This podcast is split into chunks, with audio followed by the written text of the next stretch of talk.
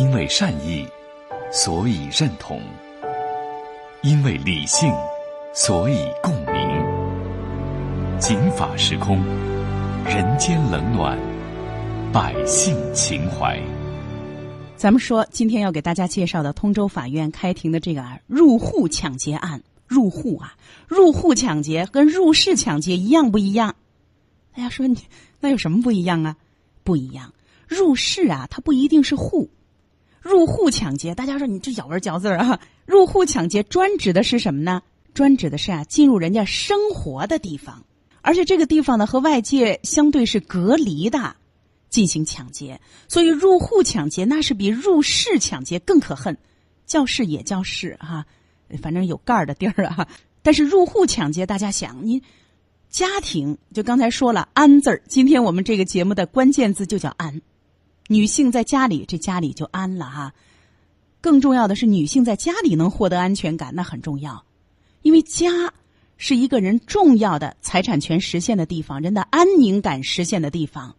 在家都能被抢劫了，那您想想，这对生活的安全感这个危害啊，有多大？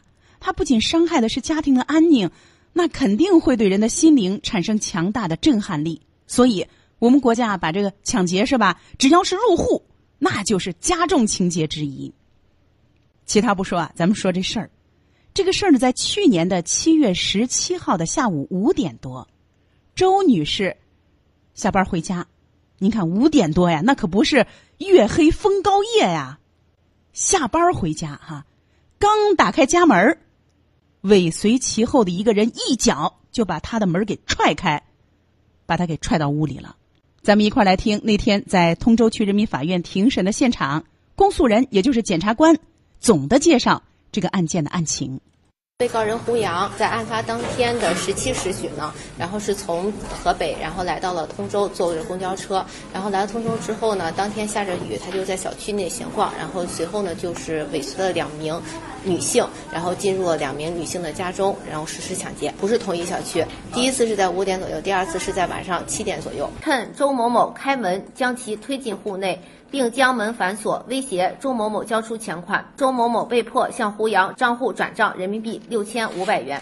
胡杨尾随张某某至本市通州区复兴南里小区，趁张某某开门之际，将其推进户内，并采取威胁、殴打。拖拽等手段索要钱财，致右眼球钝挫伤，右眼睑淤血，被迫向胡杨的支付宝账户转账七千零九十七元。胡杨使用拍摄身份信息等方式威胁张某某不许报警。大家听听多可恨哈！还拍摄人家的，实际上是身体信息。我们继续来看那天是怎么？大家说你这回家呀，后面跟个人，你开门，他能离你那么近，直接就把你的门踹开了。哎呦，这张女士啊，怎么那么不小心？咱们一块儿来听。本市十佳社区民警，全国优秀警察，哎，他头衔特别多啊。北京市公安局的爱民模范，房山分局城关派出所的社区民警刘春，给我们说啊，这个案子，这两位被害人他怎么就被人家给瞄上了？咱们来听。首先来说呢，这种尾随入室抢劫的案子呢，并不多见。但是如果发生了呢，它的危害性比较大，影响比较恶劣。犯罪分子呢，首先他盯着的呢是一般的比较弱势的群体，比如说女性、自己独行的小孩，都有可能被犯罪分子盯上。以本案为例，一般这种尾随入室抢劫的案子呢，犯罪嫌疑人一般都是以对弱势群体进行下手，比如像单身的女性、儿童，都会成为他们的目标。所以说呢，咱们在进入小区以前呢，应该要有所警觉，比如说对身边的事物啊仔细观察，不要一昧的去这个玩手机。当时这个案子里面呢，这个两位女事主都是打着雨伞，这样呢就遮挡了他的视线。再有呢，他们一边走呢一边玩手机，这样呢就导致了事主呢对周围的观察能力减弱，造成了这个犯罪嫌疑人成功的进行了尾随。我给大家描述一下，我们当然我刚才剧透了，就是其中一位女士呢是一种教材式的自救，还把她的这个视频贡献在了网上，大伙儿可以去看看啊，非常的珍贵，那比编剧都精彩啊，编剧编出来的都精彩。但是我想说，你自救的再好，都不如这种事儿不发生。所以今天我特别想多说点啊，怎么样别被人家尾随？您看，我给大家描述一下，那天下雨，这两位女士啊打着花伞，这很正常啊，下雨肯定得打伞。怎么打呢？这伞柄啊架在脖子上，就是它不是垂直的打，架在脖子上，那身后就什么都看不到了。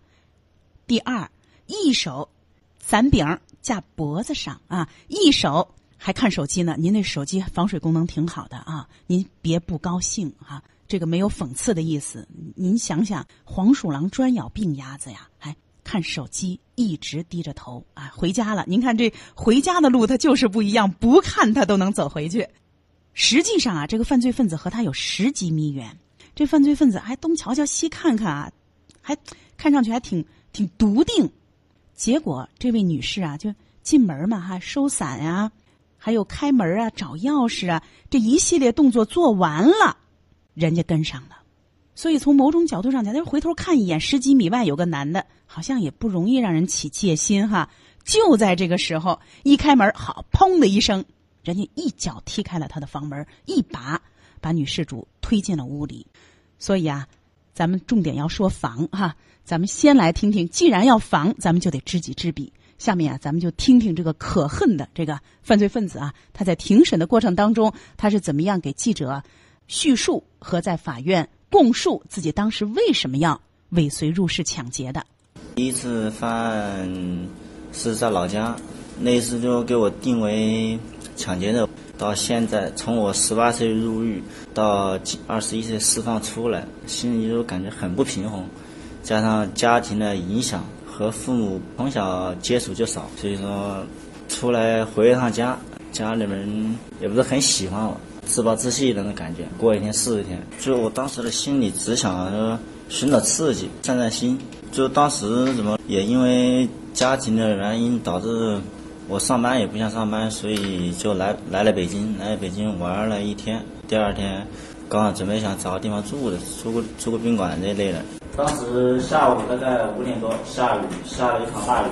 看见一名女子，就产生了这种那种报复的想法。当时尾随他上了楼，上了之后就进跟他跟随他尾随他进入他的家庭。您看，净说他家庭的问题哈，这批评父母。当然了，从某种角度上讲，犯罪分子不是生来的，他是之后啊，更多的可以说绝大部分因素都是家庭原因。但是您要老赖父母为自己所有的犯罪行为买单，是不是也有点儿太可以说自我维护哈？那咱们继续说，下面咱们就接着请我们的这位社区民警给我们介绍。那以这两位女士为例，在路上走，咱们怎么样去摆脱这种潜在的恶意尾随？咱们来听。那如何判别恶意尾随呢？首先呢，咱们在电梯间里边。如果你在回家的时候呢，你一定要是进入小区以后，你就要有意无意的养成一种习惯，要进行观察。还是刚才案子里说的那种，不要一味的就去玩手机，忽略旁边的这异常的行为。如果你发现有人尾随你，你这时候呢可以放慢脚步，或者干脆停下来，哎，让他先走。哎，在这种情况下呢，如果对方是无意尾随的，他就会径直走自己的路了。如果对方跟着你，也把脚步放慢了或者停下来了，那就有恶意尾随的嫌疑，就应该知道应该如何对应这个事儿了。时间上呢，如果充裕的话，你可以再试一次。如果对方还是有意的跟随你，那基本上确定您就受到了恶意尾随。这就这就跟咱们这个呃一般看电影的谍战片跟踪这个特务是一样的，你停他就停，呃你回身他就回身了，这肯定就会出现这问题。哎。我啊采访过一位警察，这位警察就是神探亨特张的原型啊，他就告诉我，他就用的是这个方法。他说他也不知道是什么原因，反正他呢就抓过一千多个贼啊，抓过一千多个不重样啊，不是贼次啊，是贼。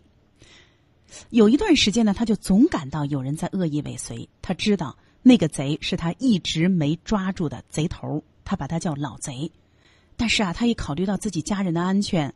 他就想摆脱他，他用的方法就是回头、转头。哎，他多回了几次，这老贼心理素质不如他，就撤了。嗯，那这是路上。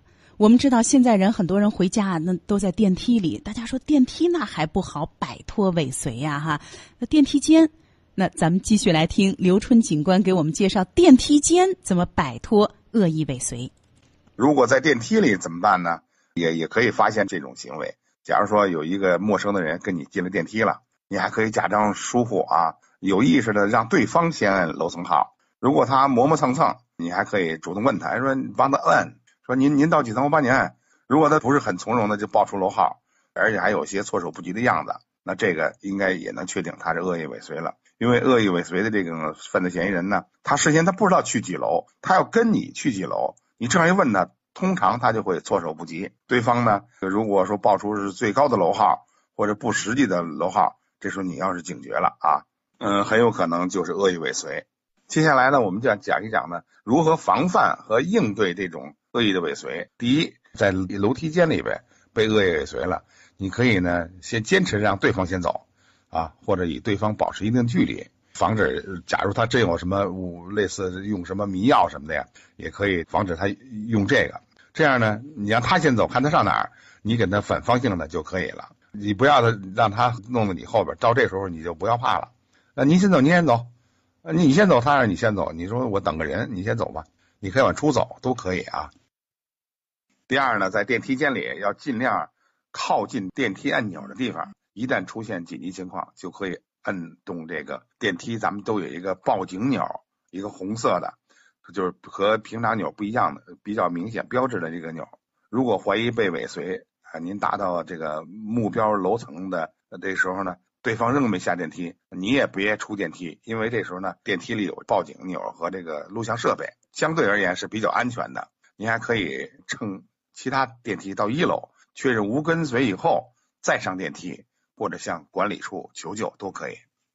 还有一点就是，如果你出了电梯了，呃，如果对方在尾随你，你也不必要急于向家走，这样是大错特错。你可以在电梯门口稍微等会儿，直到这个电梯啊重新关起启动以后，无人跟踪的时候，你再往回家走，这样是比较安全的。确认安全以后，他没跟上，你再回家，你别下电梯径直就走了。这样后边有人你都不知道啊，这个很关键的一个动作，虽然很细小，但也很安全。哎，您看是不是？反正您只要有这个，有这个绷着这根弦儿，您总能在当时找到脱身的办法。你比如他这人跟着您一块儿出电梯了，然后您这哎，这摸摸那儿摸摸，哎呦，我这好钥匙呢，然后您就且翻您的钥匙，您就翻吧翻吧。然后呢，您就抬头啊，看看摄像头，是吧？你翻一段时间，他要还不走，是吧？他也装作啊在等你的邻居。你说，哎呀，这今儿忘带钥匙了，打个电话吧，啊，给老公打个电话，什么时候回来呀？您就在台阶上坐着。当然，您不能什么时候是不是邻居，是不是恶意的，您都坐家门口不进去了。但是就是说呀，您要绷着这根弦儿。您要是发现这个人不太对，特别是女性啊，您别贸然开门。门一开，就我刚才给您说的，入了户了，因为您的家庭和外面是隔离的、封闭的，您非常被动。所以说到这儿，养女儿跟养儿子呢，当然不一样了。因为女儿在体力上、生理上她是个弱者。你像我女儿十岁了，我有时候也会锻炼她，说去坐电梯给咱们把垃圾扔了啊，垃圾就楼下，而且就一梯两户嘛。但是有一天，我忽然呼的一下想到了一件事儿。哎呀，我心想这锻炼孩子还得注意啊！你别把羊头狼嘴里。我就给孩子讲，我说孩子，你去倒垃圾啊！如果有成年男人先进了电梯，你别哎等等我，哎，你让他先走。如果你在等电梯的时候啊，有成年男人他来了，你说您您先走，您先走，我等我爸，您先走。大家说，哎呦，那这这这有点不好意思吧？哈，要我说啊，那有什么不好意思的？没有什么事儿比您的安全更好意思哈，更有意思，所以大家要绷着这根弦儿，就看上去好像您怪点儿，总比啊到时候您被害着点儿好得多吧？好，咱们接着说，咱们下面呀继续来听犯罪分子怎么供述啊，那就是这第一起犯罪他怎么犯的？被害人通过他的善良，就打动了我，改变了。然后，当时他就问我那：“小伙子，你年纪轻轻的。”你干嘛干这个？年纪轻轻的不要走走这一步，呃，不值当。然后说了这些打动我的话，他就说我给你转你钱吧。然后就说谢谢姐，我我有钱一定还给你六千多。然后我就给他留了个联系方式，我姐我要不给你留个号码吧。然后我要有钱我一定还给你。然后我就跟他说我要不我给你留个号码吧。大家听，哎，我特别想给大家详细的说说啊，就是第一起这个犯罪，这个第一起犯罪啊，这位女士呢特别的机警啊，犯罪分子呢，事后他就是根据周女士家的这个监控录像被拍下的影像，被公安机关人脸识别迅速抓住。公安机关现在抓人啊，就是人脸识别，一识别马上抓人。那下面咱们就一块儿来听一听。当时监控录像里都发生了什么？你谁呀？要干嘛？啊，你要什么？我有钱，我给你转账。行。我家有摄像头，大哥，我老公能看见，指着看。你是有遇到什么困难了吗？对。你拿着钱你会走吗？因为我爸是警察，我我不想把事闹大，我只想花钱买个平安，行吗？那你快报警。我不会报警，但是你保证走吗？我老公他还有一个小时，而且他家里都是摄像头。咱俩能有基本信任吗？我知道你肯定遇到困难了，对吗？看我这卡里边，我真的只有六千，我我现在把六千块钱都转给你，行吗？但是你得让我有平安吧，你保证不会做伤害我的事儿。你看着我的眼睛跟我说，我是相信你才给你转的。可以。因为我这个人也很善良，但是我不想帮了你，然后你还反过来。我也不会，我也绝对不会。怎么样？精彩吧？哈！哎呀，我听了以后啊，我为这位女士连连拍手，我说您赶紧当警察去吧，直接能被招走，鼓掌。我觉得我都做不到，太震惊了。大家看，第一步啊，一进屋就问这位周女士啊要两万块钱。周女士耐心周旋，是吧？第一，我家有摄像头啊，我老公可随时能看着家里的情况，没说假话啊。第二，马上下班到家，意思就是说啊，你赶紧立刻做决定。第三，但这这会儿啊，这姓胡的说说我不拿钱我不走哈。第三，马上，哎，打感情牌说，大哥，你是不是遇到什么困难了？哎，家里有没有什么急事儿？你告诉我，看我能不能帮你哈。然后你你要钱是不是？我爸是警察，我不想把事儿闹大。我不知道他爸是不是警察，但我觉得这会儿啊，给自己增加一点势能也是可以的啊。然后说你看着我的眼睛，你看着我的眼睛，你保证把钱拿到了，不会伤害我。哎呦，太绝了！我都如果是我遇到这种事儿啊，我可能都不敢看人家的眼睛，还人家看着我的眼睛。大家知道人的这个眼睛啊。只要一对眼神儿，贼只要和被偷的人一对眼神儿，他就不敢偷这个人了。贼的眼睛就没光了。那么抢劫犯也一样，他一跟人家对眼神儿，他心里人这个眼神儿可以沟通信息，沟通人和人的信息，他就容易被自己的自信击垮。所以呢，这就是网上的那一段女子遭遇入室抢劫时机智自救，广泛被关注的视频内容。不过啊。这位女子呢，确实给他转了六千五，最终呢，这姓胡的就走了，女子毫发无伤啊。那咱们一块儿来听听检察官对这位女士啊，周女士她的反应的评价。因为她进屋的时候就跟被害人说是要抢劫，呃，随后是一直围绕着钱款的这个去向。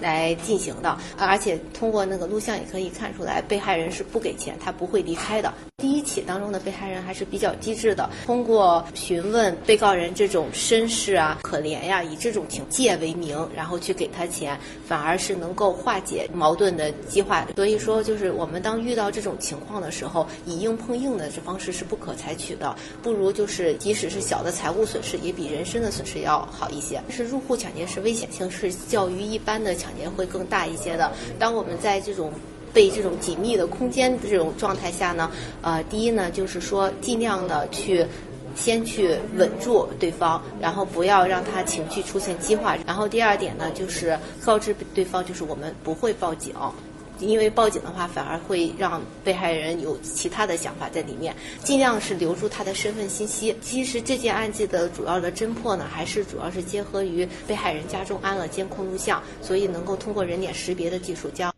哎，他通过人脸识别的技术，后来怎么样？把他抓了哈。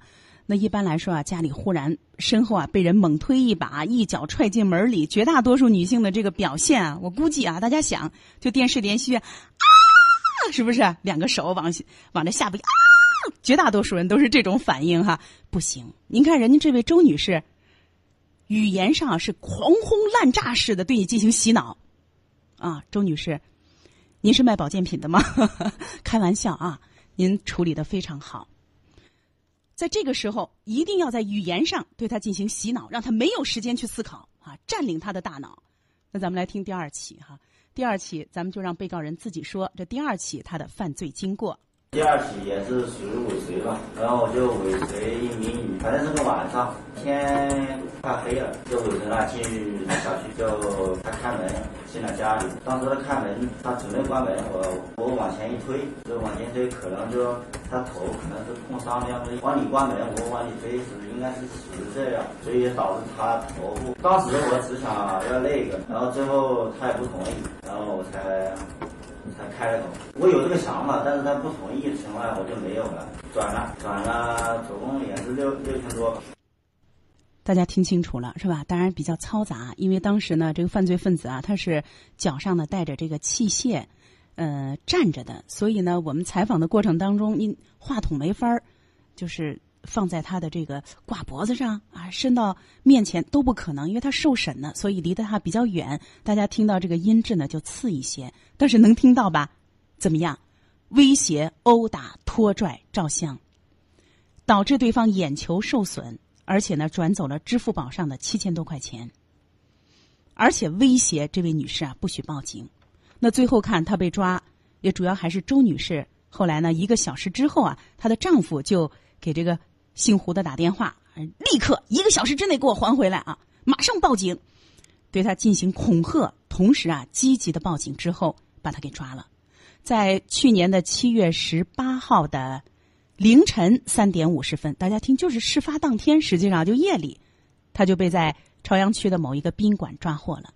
检察机关呢，对他的定罪量刑的建议是，建议法院呢判处他十二到十四年有期徒刑。那说到这儿，我再给大家这再多说说，女性和孩子实际上啊都是面对刑事犯罪的弱势人群。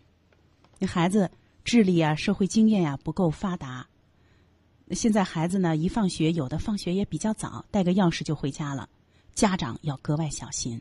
下面啊，咱们就延展出一个新的内容啊，也是，那就是。这个门户安全，小学生也有安全责任啊。那小学生，你脖子上挂个钥匙就回家了，这开门怎么安全开门？家长，您给孩子叮咛过吗？咱们来听啊，刘春警官的叮咛。对一些小孩独自放学回家的，咱们还要跟这父母说一句，尽量呢让孩子不要把钥匙放到脖子上，直接一挂，这样呢特别容易招贼。怎么办呢？应该放到这个比较隐蔽的地方，比如说。像这个书包里，或者把绳呢套在这个，把钥匙放在衣服里边隐藏起来，这样也可以了。然后对这个独自回家的孩子呢，一定要让他注意观察，如果有情况呢，咱们可以让他及时报警，或者找小区的这个保安、物业都可以。入室抢劫非常少啊，发生的非常少，但是一旦发生了，被害人非常的被动和容易被伤害。之前呢，在其他城市，包括本市，也发生了一些快递人员入户抢劫哈。这样，快递小哥您也别不高兴哈，这也不是您，他每个行业他都有这种人哈。快递人员入户抢劫，什么冒充水管工入户抢劫，所以单身居住的女性啊，您一定要注意自己的门户的治安。哪些情况下不开门？您像我们家门上就加个链儿，哎，我开了是，可我没开开，哎，开了以后链儿呢，它会形成一个缝隙。你看一看，你可以看到他，他却不能进门啊！加个链儿，三四十块钱嘛啊，给自己更多的选择，更多的主动。另外呢，有些女性，你叫外卖啊，叫快递，不一定人家一开门，你哎你好，小小弟说，把东西一拿，人一看老是你啊，所以呢还要注意这个寄房啊，这个链儿不如新房，你心上得有这个链儿。比如说叫外卖。他给你打电话，哎，你一接，你说我没在家，你就放门口吧，我一会儿就回去了。然后您就听啊，那个电梯都到楼下了，过上一会儿，那饭不会凉，您再开门，您再出去取，是吧？还有一些单身的女性，您挂上一两件男士大衬衫在窗户上，门口呢放上一双这个男士的这个大拖鞋啊，我觉得从某种角度上讲啊，这都可以增加一些啊，或者说减少一些自己的被害性。您包括门上啊贴点什么东西，及时清理，别是人家做的暗号。邮箱啊也要及时的打开清理等等啊，以免出现一些意外事故。总的来说，刑事犯罪啊，它非常的偶然和意外，但是也有一定的规律，那就是黄鼠狼专咬病鸭子哈。那今天的警法时空到这儿就结束了，姚博感谢您的收听。